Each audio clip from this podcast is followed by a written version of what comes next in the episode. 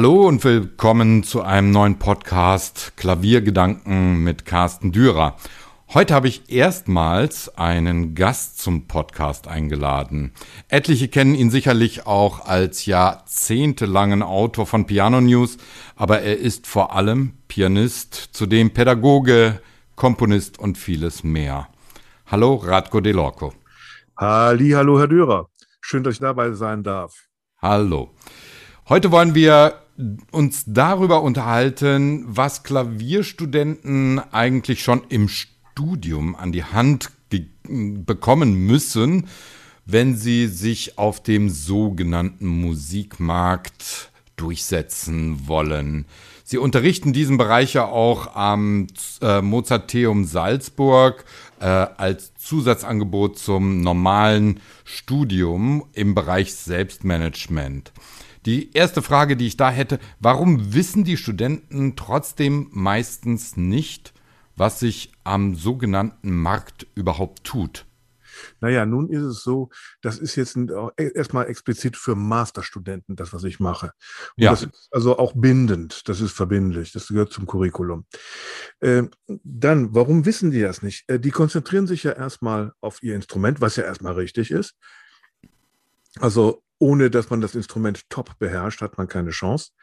Nur das Aufgabenfeld hat sich einfach erweitert. Und zwar in den letzten fünf Jahren massiv. In den letzten zehn Jahren ist es schon gewachsen, aber in den letzten fünf Jahren ist es massiv breiter geworden und jetzt noch mehr. Weil heute kann man sagen, die Labelarbeit an sich hat sich verschoben, auch reduziert. Das heißt, man muss sehr viel selber können, selber wissen. Und ähm, es reicht also nicht, wenn man hingeht sagt, okay, wenn ich jetzt übe, werde ich dann groß, sondern es gehört eine Menge, Menge mehr dazu, um überhaupt auf dem Markt wahrgenommen zu werden und das dann auch über Jahre dann äh, äh, kontinuierlich auch leisten zu können. Ja, es liegt ja sicherlich auch daran, dass wir einfach eine unglaublich hohe Ausbildung haben für den Klavierstudenten und immer mehr im Prinzip einen Abschluss machen und dann auf einen Markt gespült werden. Und ich weiß nicht, ob das früher auch so war, aber heute habe ich den Eindruck, jedes Jahr kommen äh, letztendlich äh, äh, hunderte hoch ausgebildeter äh, neuer Pianisten auf den Markt. Und äh, was erwartet die denn dann? Die haben erstmal ein Problem.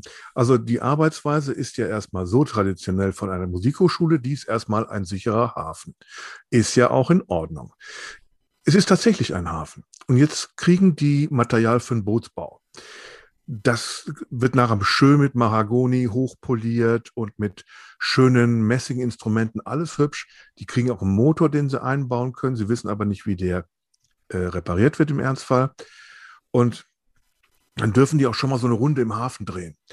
Dann mal mit dem Bötchen mal so ein bisschen vor, vor das Hafentor, wir aber schnell wieder rein. Dann kommt eine Kommission, guckt sich das Bötchen an, sagt, prima, das hast du gut gemacht. Und du darfst jetzt weiter raus aufs Meer. Nur, es ist keine Seekarte dabei, es ist kein Sonar dabei, es ist kein GPS an Bord. So, das heißt, die Wahrscheinlichkeit, dass das Bötchen irgendwo hinfährt, wo es nicht hingehört, ist sehr, sehr groß. Bedeutet, wenn man das auf den Markt überträgt, es ist so voll und alle wollen das Gleiche. Und die wollen das Gleiche, wie es in 50er und 60er Jahren war, was ich nicht so ganz verstehe. Und also die jagen einem bestimmten Idealbild nach und es wird natürlich durch die großen asiatischen Wettbewerber wird es auch noch befeuert. Nicht nur durch die asiatischen Wettbewerbe, durch die Wettbewerbe. Sagen wir mal durch die Wettbewerbe, okay. Äh, jetzt muss man sich natürlich überlegen, wie viele wirklich wichtige Wettbewerbe haben wir im Klavierbereich. Herr Dürer, was Drei. Bitte? Drei bis vier. Äh, also wenn ich jetzt das Heftchen von Herrn Arling rausnehme, sehe ich da mehr, ne? Das ist richtig, aber heutzutage muss man ganz klar unterscheiden zwischen Wettbewerben, die durchgeführt werden, ähm, weil sie im Prinzip auch ein Business sind ähm, und dann Wettbewerben, die tatsächlich Karriere befeuern können. Und deswegen nenne ich diese niedrige Zahl und die können wir auch äh, wirklich nennen. Äh, das ist der Chopin-Wettbewerb in Warschau, das ist der Brüsseler Königin Elisabeth-Wettbewerb, ähm, das ist äh, vielleicht noch äh, der Busoni-Wettbewerb ähm, und sicher dann einige äh, sehr spezialisierte Wettbewerbe wie der List-Wettbewerb in Utrecht und der Honens-Wettbewerb in Calgary, weil die ein anderes Format haben. Okay, aber wir haben auch einen Haufen anderer Wettbewerbe und ganz viele sehen sich auch befleißigt, an diesen Wettbewerben teilzunehmen. Und äh, also wenn ich das jetzt grob schätzen darf, sind das etwa 100 Stück, die einigermaßen Sinn machen. So, das ist aber von mir jetzt geschätzt, das habe ich jetzt einfach so in, in den Raum geworfen. Mhm. So, und wenn wir jetzt das Zahlenspiel weiter betreiben, die ersten drei Preisträger dürfen sich Preisträger nennen erstmal. So, das heißt, Sie haben 300 Preisträger. Und jeder von diesen 300 möchte gerne 100 Konzerte im Jahr machen. Wie soll das gehen? Äh, das prasselt auf die Veranstalter nieder, das können die gar nicht bedienen. Am Ende ist es so, die bedienen alle den gleichen Markt. Und es wäre natürlich sinnvoll, wenn diejenigen, die sich in diesen Markt reinstürzen wollen, wenn die erstmal eine Nische haben, also sich Gedanken machen, wo ist denn meine Stärke, wo, wo kann ich wirklich auftrumpfen und was kann ich machen, dass ich, äh, also wenn ich mit meinem Bötchen rausfahre, dass ich auf einer Schatzinsel lande und dort eine Schatzkarte finde und nicht irgendwo hin. Das heißt, ich muss also wissen, wo geht die Reise für mich hin und ich muss meine Nische finden, weil ich bin dann lieber ein kleiner Fisch, äh, ein gro großer Fisch in einem kleinen, in einer kleinen Bucht als ein kleiner Fisch draußen im Meer. Da habe ich ein Problem. Ne?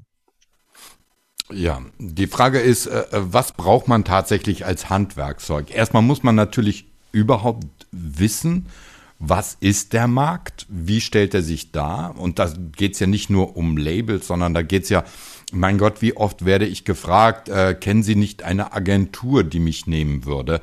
Also die, die Agenturen sind das, das zweite Feld neben den Labels. Und dann, alle wollen ja eigentlich nur eins, auftreten auf einer Bühne und damit Geld verdienen. Zumindest sich finanzieren zu können, ja.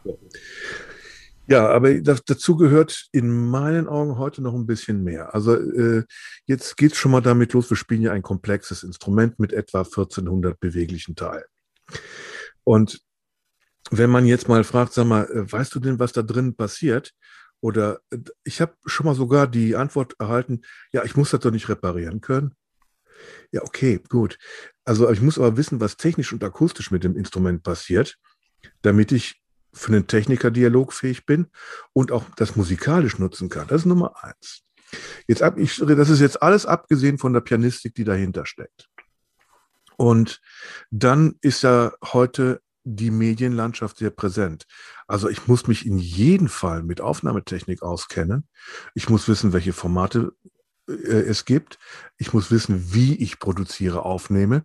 Das ist ja ein Vorgang. Spiele ich eine Live-Aufnahme? Spiele ich eine Studioaufnahme? Welche Formate werden bedient? Ist es heute noch CD? Ist es vielleicht Vinyl? Ist es aber nur äh, DSP? Das muss man dann sehen.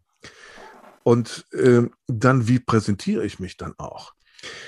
Es ist auch wieder ein Zitat aus einer Vorlesung. Hm, ich hatte mal in die Runde gefragt, Freunde, wer hat denn von euch eine Website? Da kam einer. So. Und wir haben darüber geredet, wie baut man so eine Website. Und dann kam irgendwann mal von einer Studentin, die also auch einen Master macht, die sagte dann, ja, äh, mein Professor hat mir gesagt, ich brauche noch keine Website. Dann darauf habe ich gesagt, junge Frau, es dauert etwa drei Jahre, bis Sie eine vernünftige Internetpräsenz aufgebaut haben mit allem drum und dran. Und was da dran hängt, das ist ja nicht nur eine digitale Visitenkarte. Und das dauert. Bedeutet, wenn Sie jetzt im Masterstudium sind, dann würde ich das mal langsam mal anfangen und vor allem mich damit vertraut zu machen. Weil Sie können ja nicht immer irgendeinen Webmaster engagieren, der für Sie die Kartoffeln aus dem Feuer holt. Das müssen Sie selber können. Es erwartet keiner von Ihnen, dass Sie HTML programmieren können, aber dass Sie so, ein bisschen Basiskenntnis haben, das wäre dann schon ganz nett. Ja, aber mein Professor hat gesagt, ich brauche das nicht. Ja, okay, gut.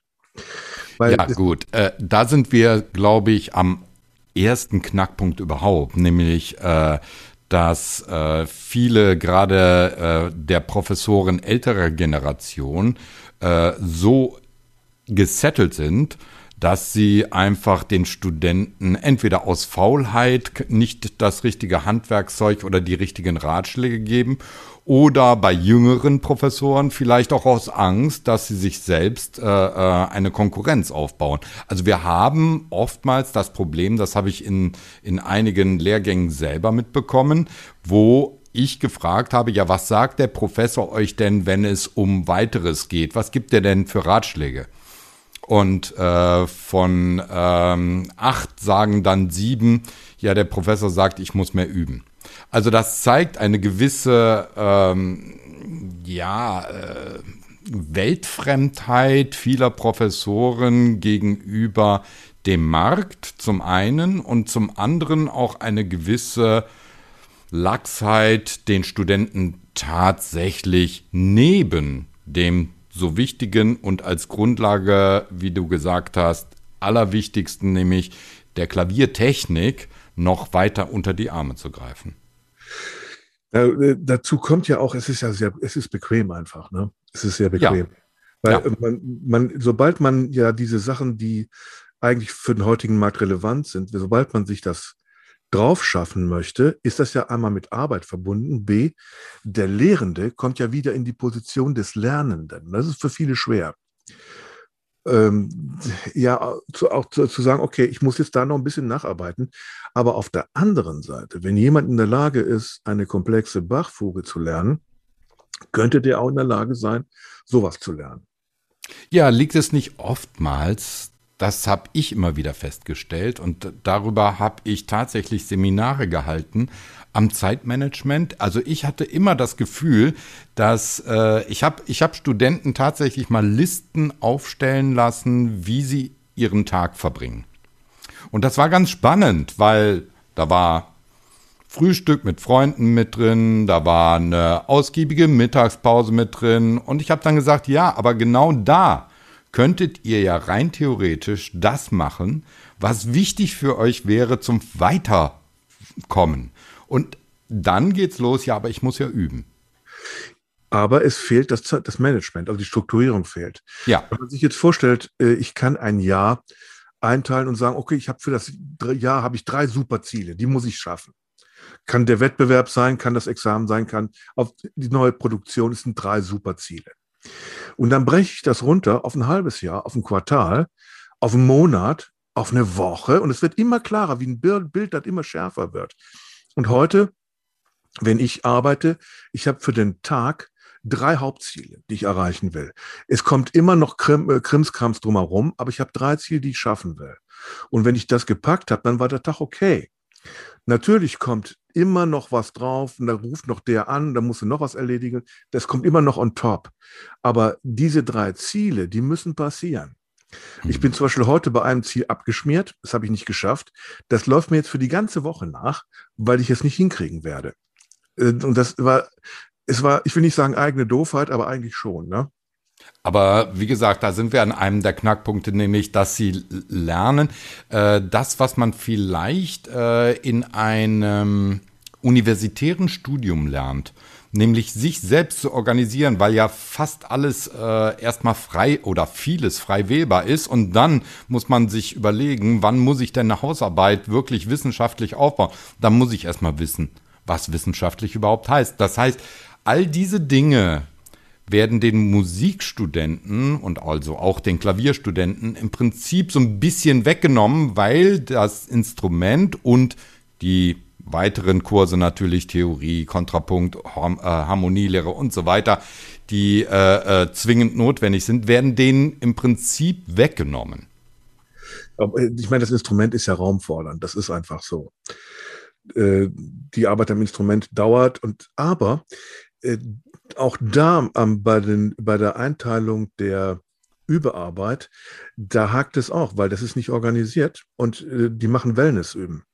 Ja. Und äh, nur Wiederholungen bringt's nicht. Also Wellness üben mache ich im Urlaub. Da übe ich auch mal acht Stunden, weil ich das so klasse finde. Aber das äh, ist, sagen wir mal, im Alltagsbereich nicht so richtig effizient. Ich muss also äh, lernen, alles abzuhaken, alles zu isolieren, wissen, was ich machen muss, erledigen, tschüss. Und dann läuft das. Mhm. Also ich habe keine, hab keine Zeit für Wellness üben. Leider nicht. Ich liebe es, aber es, es geht einfach nicht, weil einfach so viele Sachen noch drumherum passieren müssen. Und das hängt von der Organisation einer Produktion ab.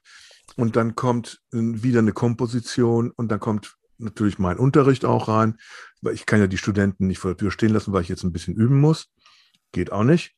Also es muss alles organisiert sein. Und wenn ich das kann, warum können die das nicht? Weil es ihnen keiner gesagt hat, dass sie es können müssen. Ja, das ist jetzt der Punkt. Ne? Ja. Keiner muss denen das nämlich sagen. Freunde, Richtig. organisiert eure Zeit, weil mehr Zeit werdet ihr nie im Berufsleben haben als jetzt. Nie. Genau. Und hinterher kommen, kommen Sachen auf einen zu, auch was diese ganze Musikerbürokratie angeht. Da, die, die, wissen ja nichts. Ja, ja. Die wissen nicht, was eine KSK ist, die wissen nichts über eine mögliche potenzielle Mehrwertsteuerbefreiung.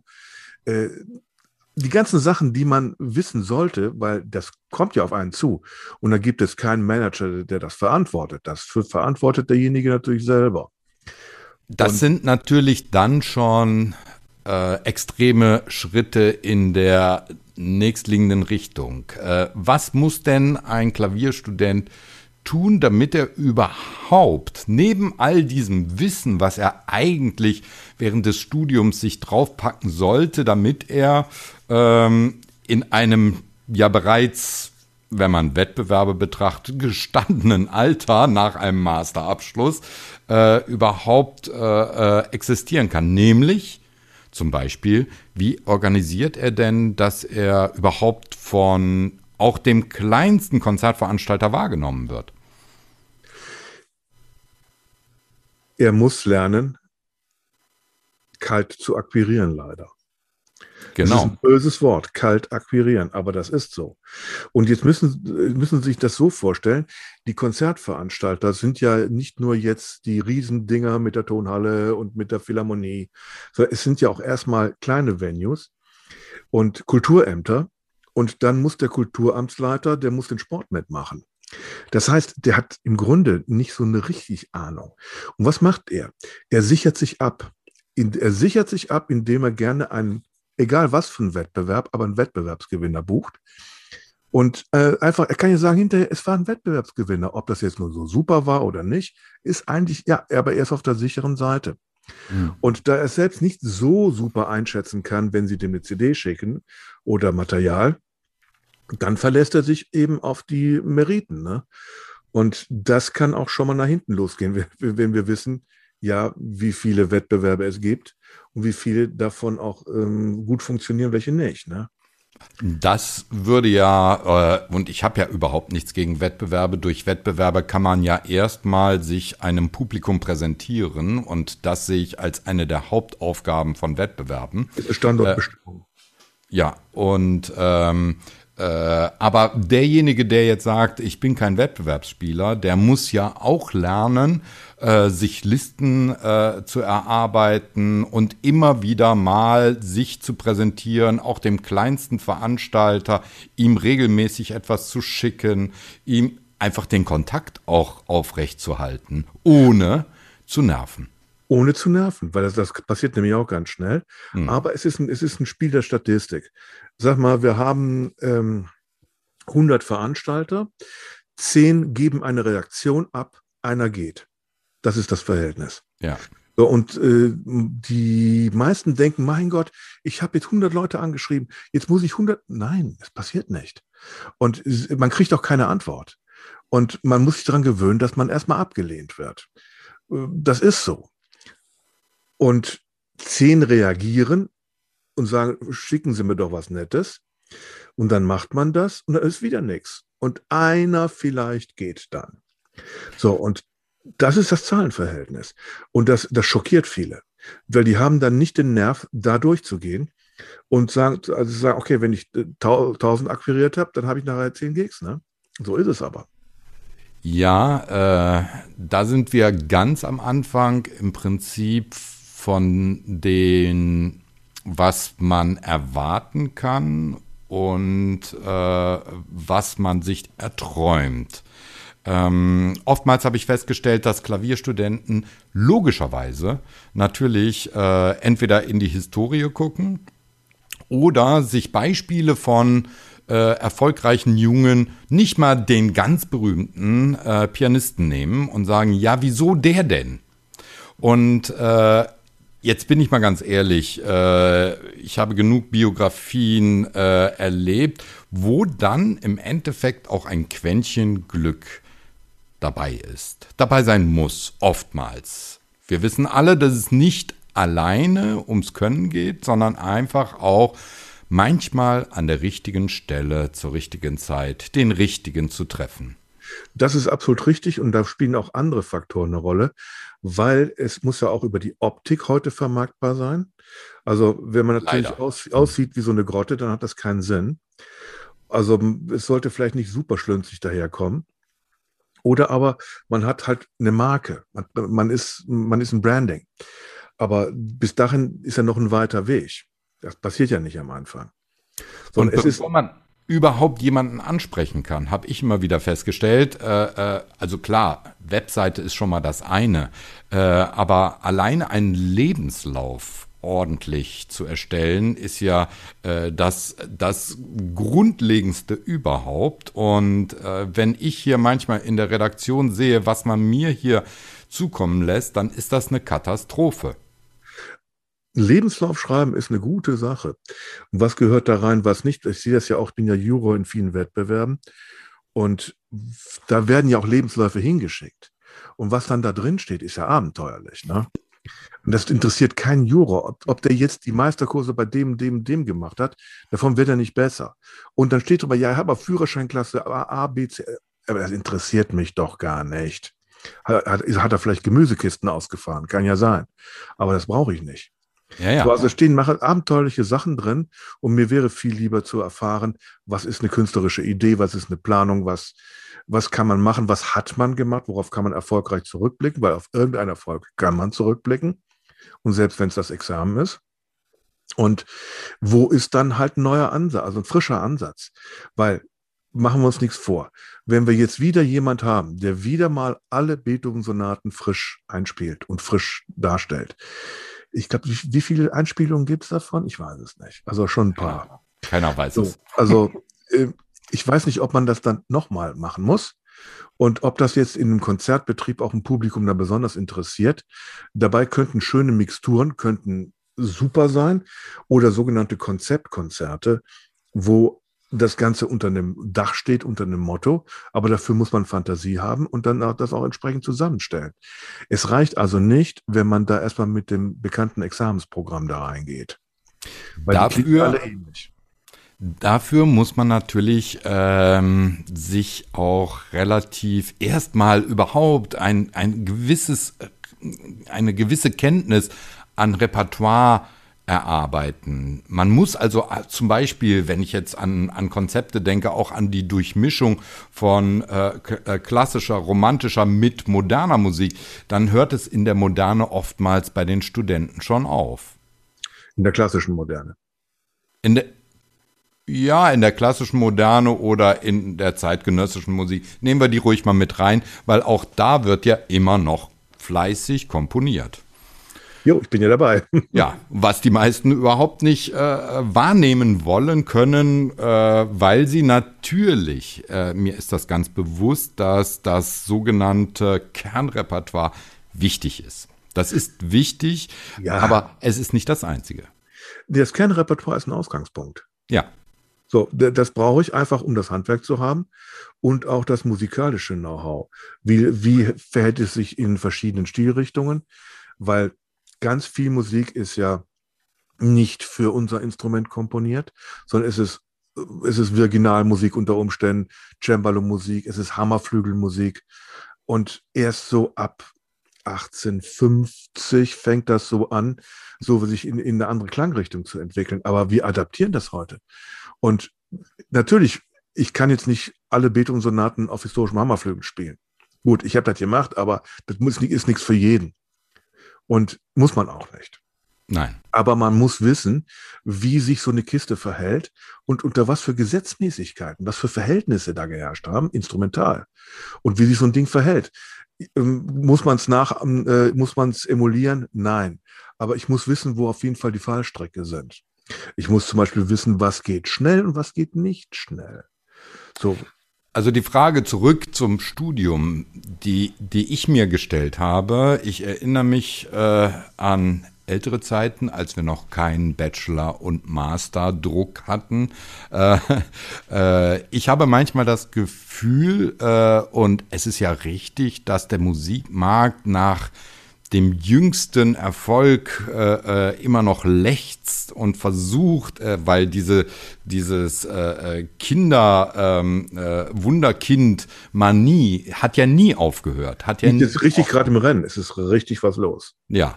Und grundsätzlich denke ich aber manchmal, eigentlich müsste vom Lernen des Instruments mit all diesen neuen Anforderungen heutzutage den Studenten bei gesundem Zeitmanagement vielleicht auch ein bisschen mehr Zeit gelassen werden? Die haben ja keine Zeit, sich zu bilden. Richtig. Also die müssen ihr, ihr Pensum schaffen, das muss jetzt irgendwie da raus, okay. Und dann ist es auch meistens Mainstream. Und das muss in einem Zeitfenster passieren. Und eigentlich, was ähm, für viele Fälle äh, hört auch nach der Musikhochschule die Bildung auf. Ne? Und eigentlich, das ist der Moment, wo die eigentlich erst anfängt. Ne? Also die Arbeit an sich selbst und das äh, Entwickeln von das interessiert mich, das interessiert mich nicht, aber das kann ich weiterführen. Und da kann ich, äh, da gibt es so viele, es ist so viel Zeug, dass ich, und gut, ich bin jetzt schon etwas, äh, bin so schon so ein Klavier-OP, ähm, ich habe so einen Spaß dran, neue Sachen zu entdecken und immer noch einen neuen drauf zu tun. Also ich habe da totale Freude dran. Nur wenn ich mich aber jetzt da hinsetze und sage, jetzt habe ich alles hinter mich gebracht, ich habe alle Scheine, ich habe alle Papiere, äh, das wird auf meine Rentenzeit angerechnet und alles wird gut. Das wird es nicht. Oder zumindest sagen wir mal nicht künstlerisch wertvoll. Dann bedeutet das doch eigentlich, okay, wenn sich jemand entscheidet, Klavier zu studieren, dann ist er in der Regel noch relativ jung, wenn er das Studium beginnt dann ist er sicher sehr, sehr eingebunden mit all dem, was er am Instrument lernen und erarbeiten muss. Okay.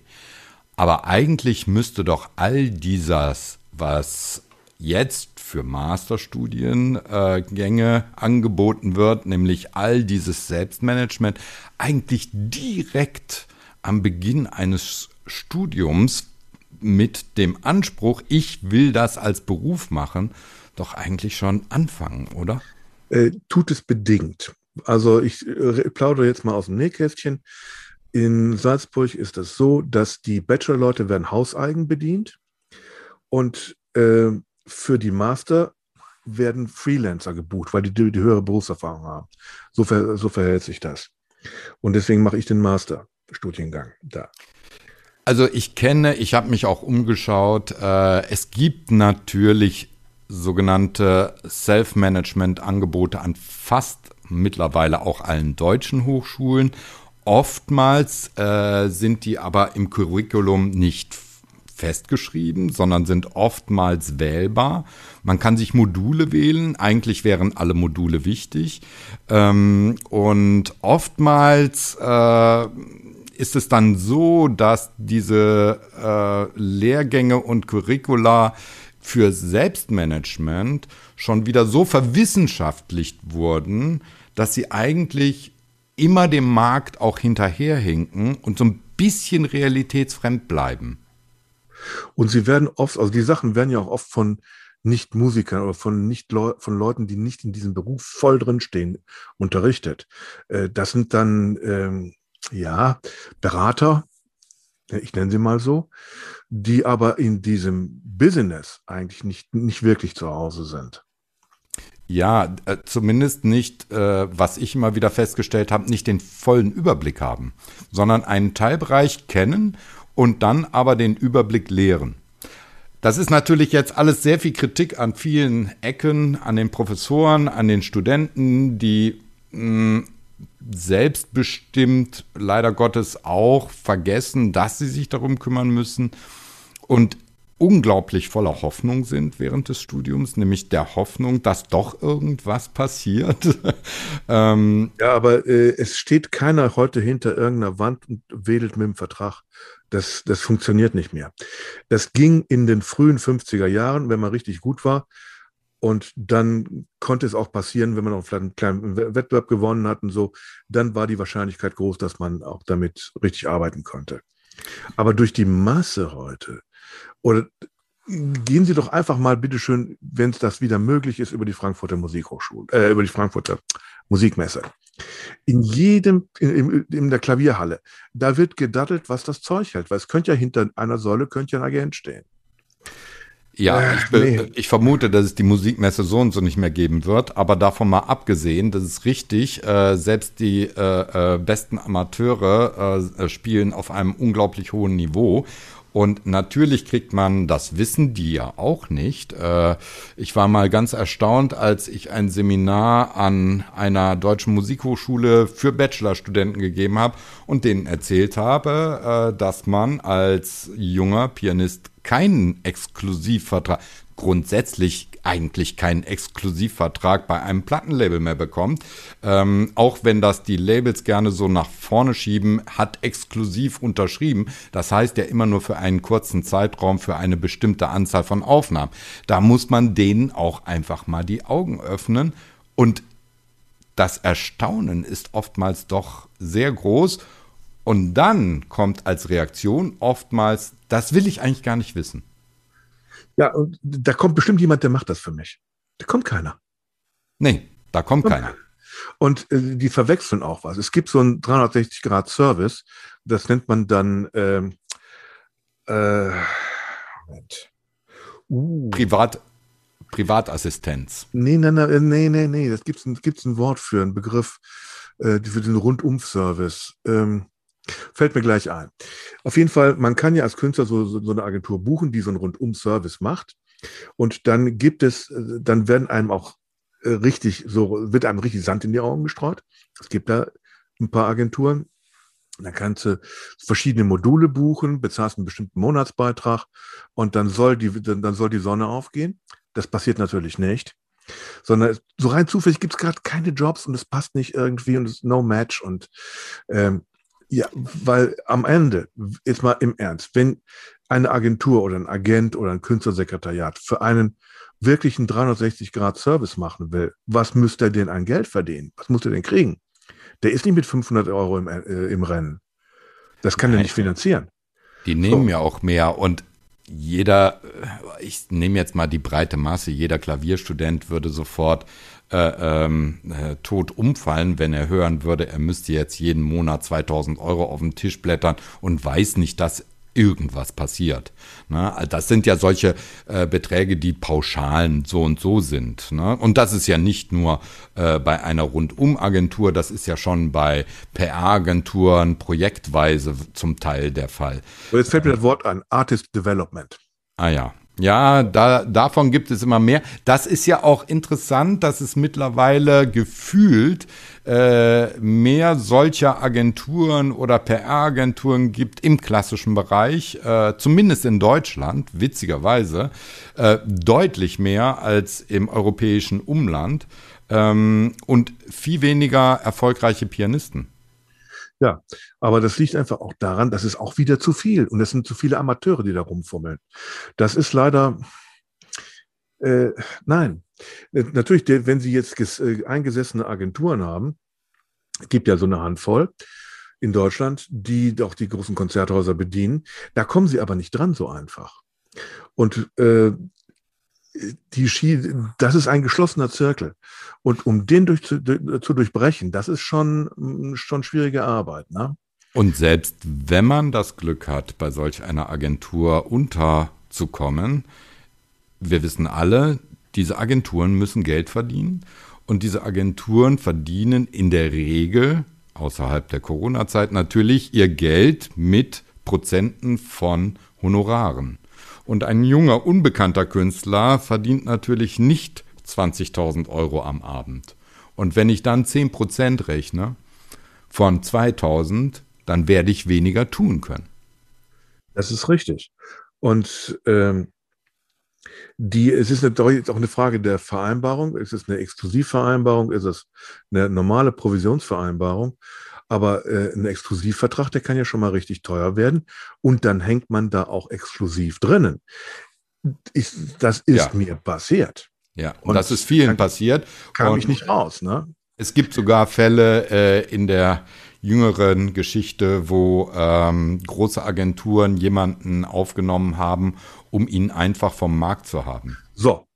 Und das ist bei Plattenleben genau das Gleiche. Da sind Altkünstler, die müssen ihre, ihre Gigs machen, ihre äh, Aufnahmen machen und dann werden sie als junger Künstler, kriegen sie einen wundervollen Vertrag, sie unterschreiben das, dann liegen 500 CDs im Keller und alles ist gut. Ja. Und die CDs sind in der Regel ja so und so selbst bezahlt. Das muss man auch mal sagen. Zumindest die Aufnahmen. Zumindest muss man da mit Sicherheit beisteuern. Und dann kriegen sie natürlich auch gesagt, ja, es läuft ja nicht. Ja. Es läuft ja nicht, ne? Ja. So. Ja, es ist, es ist ein sehr schwieriges Feld, äh, aber es muss einfach mal gesagt werden, dass es an vielen, vielen Ecken ein bisschen hapert, um einem Klavierstudenten die Möglichkeit, überhaupt nur die Möglichkeit. Ne? Das heißt nicht, wenn man, er alle Werkzeuge an der Hand hat, dass er damit auch erfolgreich ist. Aber ohne diese Werkzeuge ist es heutzutage fast unmöglich. Und dazu muss man sich auch klar machen, dass die Labels ja nicht mehr so potent sind, wie sie einstmals waren. Die geben das zwar vor, aber das ist nicht mehr der Fall. Und es gibt auch heute eigentlich kaum noch was, was man als Künstler nicht zumindest ansatzweise selbst machen kann. Und um überhaupt das Handwerk da mal zu lernen, um überhaupt mal die Wasser zu testen und ein Gefühl für ein Recording, für eine, für eine Promotion, für eine Rundfunkarbeit, für eine Bemusterung, was es alles da gibt, dass man da ein Gefühl für entwickelt. Natürlich, wenn man jetzt das delegiert, ist das ja alles toll. Ich habe die Erfahrung gemacht, was ich nicht selbst gemacht habe, kann ich nicht delegieren. Und das ist das geht bei mir vom Klaviertransport. Ich habe meine Flügel alle selbst durch die Gegend geschleppt und es geht über die äh, Veranstaltungs, ähm, Veranstaltungsdurchführung und über Recording und Labelarbeit. Natürlich freue ich mich auch, wenn mir einer die Arbeit abnimmt, aber da, da kann ich nicht drauf warten. Hm. Ja, wie gesagt, äh, wenn man das alles gelernt hat, äh, hat man und das Glück hat, dass einem ein Teil abgenommen wird von irgendjemandem, ist man schon auf der guten Seite, richtig. Aber man muss einfach wissen, wie es funktioniert. Und ich kriege tatsächlich immer häufiger CDs äh, von jungen Künstlern geschickt mit einem netten Anschreiben, obwohl diese CDs bei sehr renommierten Labels veröffentlicht werden. Das heißt, eigentlich bekomme ich die ohnehin. Aber der Künstler sagt dann oftmals, dass er sich darauf nicht verlassen kann, dass mir die CD geschickt wird oder man irgendetwas promotionmäßig dafür tut. Also das, das, ist, das wird in den Keller gelegt. Also es ist genauso bei Verlagen und äh, ich musste mich jetzt leider von meinem langjährigen Verlag auch trennen, weil ich kann das Zeug dann besser bei meiner Schwiegermutter in die Tiefkultur tun. Und ja, das hat sich bewährt. Ist ja. leider so. Früher war das anders. Ja. Ich will nicht sagen, früher war alles besser, aber es war anders. Es war anders. Es gab aber auch von allem weniger. Ja. Es gab weniger Labels, es gab weniger Wettbewerbe, es gab Natürlich weniger. auch, das muss man auch mal sagen, es gab wahrscheinlich auch weniger Auftrittsmöglichkeiten, weil die größeren Säle im Prinzip fast alles behaupteten. Mittlerweile gibt es wahnsinnig viele Vereine, Museen und so weiter, die eigene Serien veranstalten. Das heißt, die Masse an Möglichkeiten ist schon gewachsen, aber nicht vergleichbar mit der Masse an Künstlern. Verhältnis. Nein. Nicht im Verhältnis. Nicht im Verhältnis, nein, nein, nein, nein. Ja. Äh, ich drehe jetzt nochmal die Zeit zurück. Mein Vater war ja Tenor, lange, lange, lange, lange Zeit sehr erfolgreich in dem Business, nur in einem anderen Zeitrahmen. Also er hat ja in den 40er Jahren angefangen. So. Und als ich meine erste CD produziert hatte, mein Gott, war ja heilig, eine CD. Ähm, so, dann sagte der mir, hör mal, Jung, du musst darauf warten, dass jemand kommt und das für dich macht. Du kannst das nicht selber machen. Das war für den völlig ausgeschlossen. Und da habe ich gesagt, weißt du was, das war schon damals so und das ist, boah, das war Mitte 80er. Und hör mal, meinst du, ich weiß jetzt im Ernst drauf, dass jemand kommt? Ich fange einfach mal an. Und wenn da jemand kommen möchte, kann er ja kommen. Ja. So. Es, wie gesagt, man muss den Studenten sicher alle Möglichkeiten an die Hand geben und aufzeigen. Nicht alle Bereiche können von jener, jedem gleich gut äh, bearbeitet werden. Das ist ganz klar. Und deswegen gibt es ja Labels, die im Prinzip ja Dienstleister sind, nämlich Aufnahmen sozusagen einkaufen vom Pianisten, also im Prinzip sich alles bezahlen lassen. Ähm, wenn der Pianist dann Konzerte hat und seine CDs gut verkaufen kann, hat er vielleicht nur einmal die Investition, weil er kann ja wieder über die Einnahmen die nächste CD nach vielleicht zwei, drei oder wie viele Jahren auch immer produzieren. Die meisten allerdings haben tatsächlich ihre CDs im Keller liegen und fühlen sich, damit sie nicht vergessen werden, natürlich auch wieder gezwungen, nach einem gewissen, äh, nach einer gewissen Zeit eine neue Aufnahme zu veröffentlichen, einfach um nicht vergessen zu werden. Natürlich ist jetzt wichtig, dass Sie sich dann, wenn Sie das so machen, ein Repertoire suchen, das nicht so super alltäglich ist, was man dann auch schon mal äh, gerne hört, noch neu hört. Also ich vergleiche das jetzt nochmal mit dem Wettbewerb. Wenn ich in einem größeren Wettbewerb sitze, dann höre ich bestimmt 20 Mal die gleiche Nummer. So, weil die alle, äh, dann sind noch so Modeetüden immer dabei. Ne? Mal ist es Chasnage oder äh, es ist dann immer aber das gleiche Ding. Das heißt, als Juror sitzt man dann da und hat schon so ein Kotelett am Ohr. Und wenn jetzt jemand mit einer anderen Sache kommt, wo man sagt, boah, das habe ich noch nie so richtig gehört, dann ist man ja auch wieder dabei und das ist erfrischend.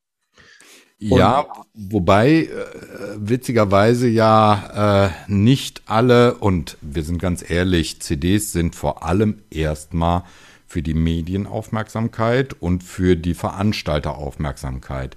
Ähm, und wenn man dann äh, äh zu viel unbekanntes Repertoire äh, denen offeriert, das die ja oftmals selber auch nicht kennen. Dann wird man beiseite gelegt, weil die Leute hören dann lieber noch einen Schubert, noch einen Beethoven, noch einen Chopin. Äh, das ist ein, ein, ein Wagnis, was man eingeht. So sehe ich das jedenfalls. Äh, und ich würde nach wie vor äh, sagen, es muss einfach zu demjenigen, der einspielt, passen. Es ist vollkommen egal. Es muss einfach sein Ausdruck mit dieser Musik sein. Und das kann auch mal Bach sein. Und äh, ich denke, es macht, die Kombination ist entscheidend.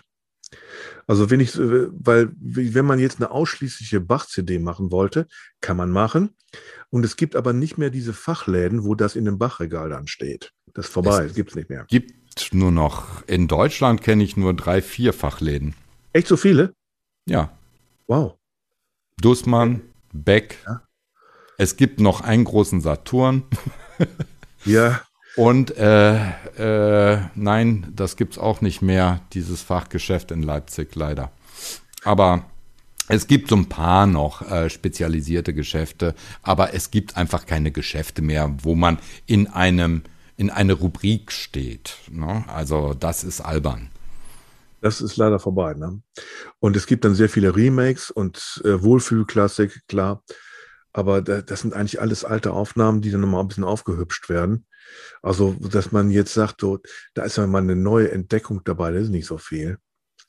Also, was, was ist sozusagen unser, unsere Conclusion hier? Was so früh wie möglich, so viel wie möglich wissen, sich Wissen, antworten. Wissen, Wissen, also wie ein Schwamm. Alles einsammeln, was irgendwie geht. Ja. Weil natürlich das Instrument ist fordernd, das wissen wir. Und das hat sich nicht geändert und das wird sich auch nicht ändern. Das Instrument ist fordernd. Punkt. Nur, die ganze Landschaft drumherum hat sich verändert. Und gut, jetzt die Millennium Kids, die wachsen ja mit, mit Rechnern auf, für die ist eh alles online. Und äh, dann ist das für die nicht so, eine, so, ein, so ein Gedankensprung. Aber für viele ist das ja auch nochmal so, ein, so was ganz anderes, äh, sich aus dieser Welt rauszubewegen und selbst tätig zu werden. Weil im Grunde hat ihnen ja auch jeder eigentlich alles abgenommen.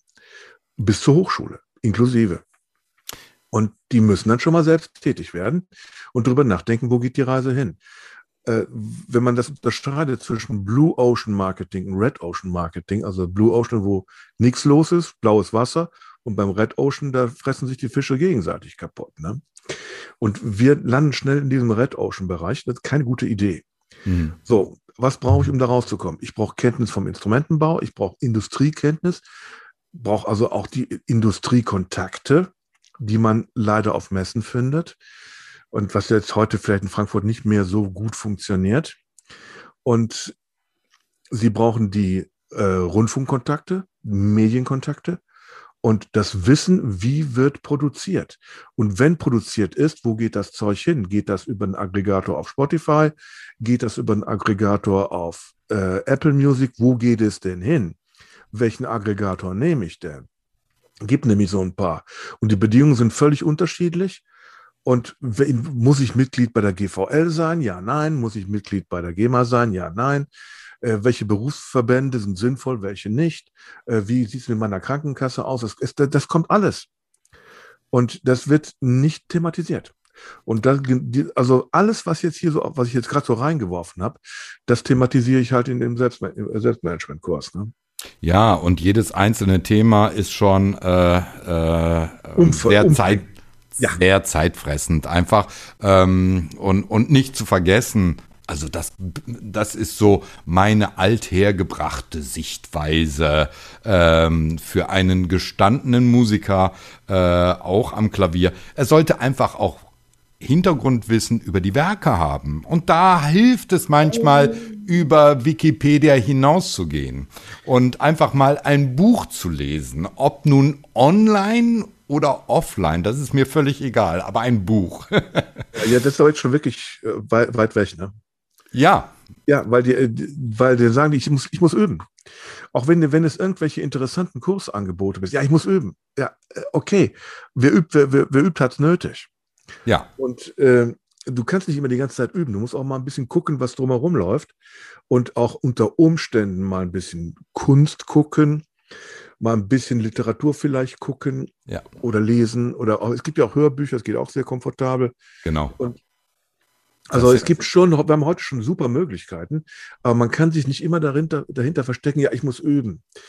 Äh, Und es ist ein Verstecken. Ja, genau. Und äh, da sind natürlich ganz viele Entschuldigungen auch über am Start. Und dann gucken die Studenten bei mir doof, wenn ich dem sage, pass auf, du bist dann erwachsen und du lernst dann Verantwortung zu übernehmen, wenn du dich nicht mehr hinter Entschuldigungen versteckst. Ja, ja. Also so. das, das wäre zum Beispiel eine, eine, eine Kurzzusammenfassung dass man dem Klavierstudenten so schnell wie möglich erstmal sagen muss, dass es mehr erfordert, um als Pianist überhaupt sein Leben zu verdienen, äh, als nur am Instrument zu sitzen. Das wäre so der erste Schritt. Und dann aufbauend die Werkzeuge beizubringen und zu sehen, pass auf, jetzt ab einem Zeitpunkt X bist du selbst verantwortlich, dich noch intensiver mit den Themen zu beschäftigen. Es ist einfach angewandte Eigenverantwortung, so ist es. Richtig. Und das endet nicht mit, mit, mit dem Konzertexamen oder mit dem Master oder mit was auch immer, sondern da fängt es eigentlich erst an. Natürlich im Studium ist das, das ballert einen alles zu, man muss die ganzen Kurse belegen und das ist alles viel, weiß ich. Äh, aber was hindert einen daran, wenn man denn jetzt mal ein bisschen äh, nach, nach dem Studium könnte ja man auch so andere Sachen mit einbeziehen, eben auch bestimmte Dinge lesen und lernen, was geht in der Technologie, wie wird produziert. Äh, dumme Frage, ja, reicht ein MP3? Nein, das reicht kein MP3, weil ein MP3 ist ein verlustvolles Format. So, jetzt kommuniziert das erstmal was ist ein MP3, was ist ein Wave, was ist, welche Sampling, äh, so. Da kommen wir jetzt vom Hündchen aufs Stöckchen, weil äh, viele äh, äh Studenten heutzutage äh, ihr, äh, Reper ihr Repertoire hören über Spotify gelernt haben oder YouTube und mir gegenüber behaupten, das klänge genauso gut wie eine CD, weil sie einfach ver verloren haben, wirklich kritisch zu hören. Ähm, aber wie gesagt. Ich ähm, weiß noch nicht, worauf die hören müssen. Ja, natürlich. Ne? Das ist klar. Ja. Ja, also es ist ein weites Thema. Äh, ich glaube, wir kommen jetzt mal langsam zum Schluss. Ähm, Also es gibt ganz viele Punkte, wo man ansetzen muss und wirklich dringend, weil wir an den Musikhochschulen ja permanent noch mehr in die Welt entlassen, äh, selbstverantwortlich in die Welt entlassen, die dann frustriert zusammenbrechen, weil keiner auf sie wartet und sie einfach überhaupt nicht wissen, wie sie mit dieser Welt umzugehen haben. Und ich glaube, das ist im Prinzip die, die Kurzform von all dem, was wir hier nur angerissen haben. Und dann bitte nicht als, äh, als äh, frustrierter Klavierlehrer äh, Jugendliche versauen. Ne? Auch da, das ist nochmal ein eigenes Thema, nämlich äh, äh, auch zum Lehren, finde ich, gehört ja immer ein gewisses pädagogisches Talent. Nur weil jemand Klavier spielen kann, heißt das ja nicht, dass er unterrichten kann. Nein. Und es gibt da so ein paar, paar Kleinigkeiten, die kann man auch nicht in der Pädagogikvorlesung lernen. Nein, nein, nein, nein, nein, das meine ich. Okay. Gut. Vielen Dank. Ich sage interessant. War schön bei Ihnen und bis zum nächsten Dienstgespräch. Alles klar. Bis dann. Tschüss. Tschüss.